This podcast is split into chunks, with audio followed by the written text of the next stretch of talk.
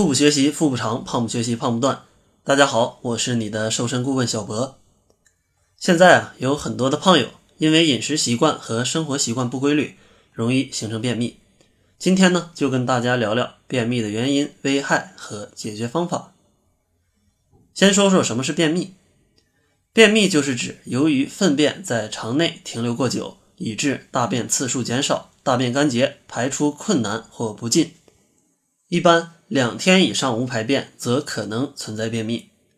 如果每天均排便，但排便困难且排便后仍有残留感或腹胀，也应纳入便秘的范畴。接着简单说一说便秘的危害。如果短期的便秘啊，并不会产生多么明显的危害；如果是长期便秘，那可能就会有一些问题了。首先，长期便秘是非常不利于减肥的。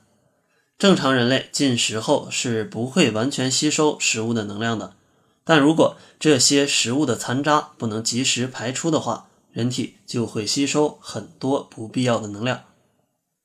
其次，人体不会只吸收那些能量，同时呢，也会吸收粪便中的各种有害物质，降低五脏的功能，最终啊，可能由小化大，造成其他疾病。最后，长期便秘会使肝脏的负担加重，体内的毒素啊得不到及时的排出，机体内分泌功能异常，激素代谢失调，从而呢导致面部色素不正常的沉积，出现黄褐斑和皮肤出现一些痘痘的问题。好了，在简单了解了危害后啊，咱们就说说便秘的解决办法。首先啊，我建议大家避免滥用泻药。滥用泻药啊，会使肠道的敏感性减弱，形成对某些泻药的依赖性，造成便秘。想要缓解便秘或者治好便秘，只能从根本上入手，就是改变你的饮食习惯。具体呢，有以下的几点。第一点，不要节食。很多朋友啊，在减肥初期都会遇到便秘的问题，因为啊，在减肥之前总是吃的比较多。减肥时呢，突然减少了很多食物摄入量，消化后的残渣减少了，自然导致排不出去或者没有残渣可排。这种情况不要太过担心，一般啊不要过度节食后马上就会有好转。第二点是要增加膳食纤维的摄入，膳食纤维是肠道的清道夫，对肠道健康有帮助。大多数人都是这么看待膳食纤维的，但是关于膳食纤维还有很多隐藏的脸啊，是大多数人都没有看见的。膳食纤维实际上比维生素的种类啊还要丰富，因此不同的膳食纤维的健康效用也是有所不同的。膳食纤维大体上分为两种：能够溶于水的可溶性膳食纤维与不能溶于水的不可溶性膳食纤维。水溶性的膳食纤维主要分为果胶与粘性物质，它们常存在于成熟的水果、海带等海藻类的食物当中。不溶性的膳食纤维则主要分为纤维素和半纤维素，主要存在于生菜、牛蒡等蔬菜当中。水溶性膳食纤维与不溶性膳食纤维都具有改善肠内环境的功能，但不同的是啊。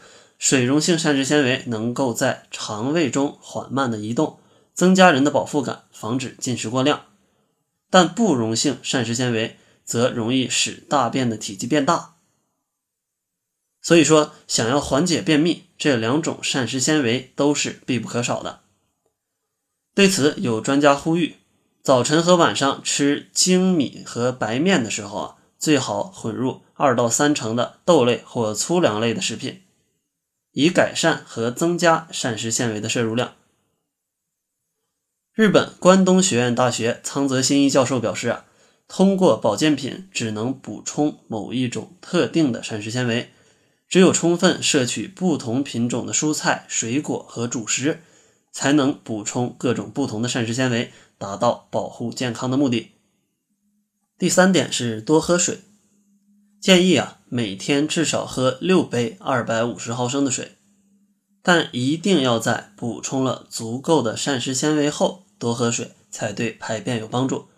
不然呢，只是多喝水对排便的效果甚微。第四点是注意运动，建议有便秘的朋友要在调节饮食的基础上再增加一些运动，这样效果会更好。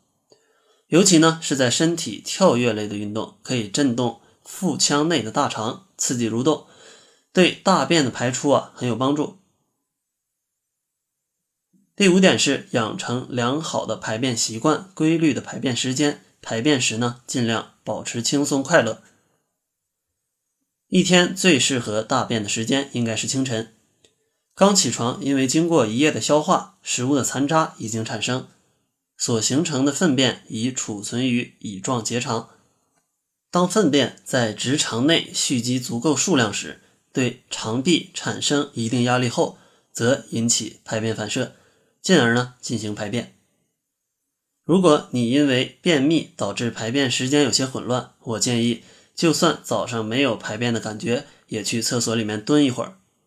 每天都这样，有助于养成排便反射。每天到这个时间都会有想排便的感觉。而且大家在排便的时候啊，一定要放松，并且保持快乐。很多人啊可能有这样的经验。早上起床后，因为匆匆忙忙的赶去上班或上课，情绪啊呈现紧张状态，导致肠道的蠕动被抑制，所以呢无法顺利排便。因此建议大家可以早起二十到三十分钟，在悠闲的用过早餐，等待便意出现之后再去上厕所。总之，便秘大多数不好的饮食习惯和生活习惯造成的。大家呢一定要改变自己的习惯，才能彻底解决便秘的问题。当然，如果很严重的朋友啊，建议就医治疗。最后还要插一句，我们在二零一六年想要帮助更多的人健康减肥，我们会为每一个想减肥的朋友提供免费的瘦身指导。有任何的问题解决不了，都可以加我们的微信 jf 小博减肥的首拼加小博的全拼。已经加过我们微信的朋友，直接提问就好了。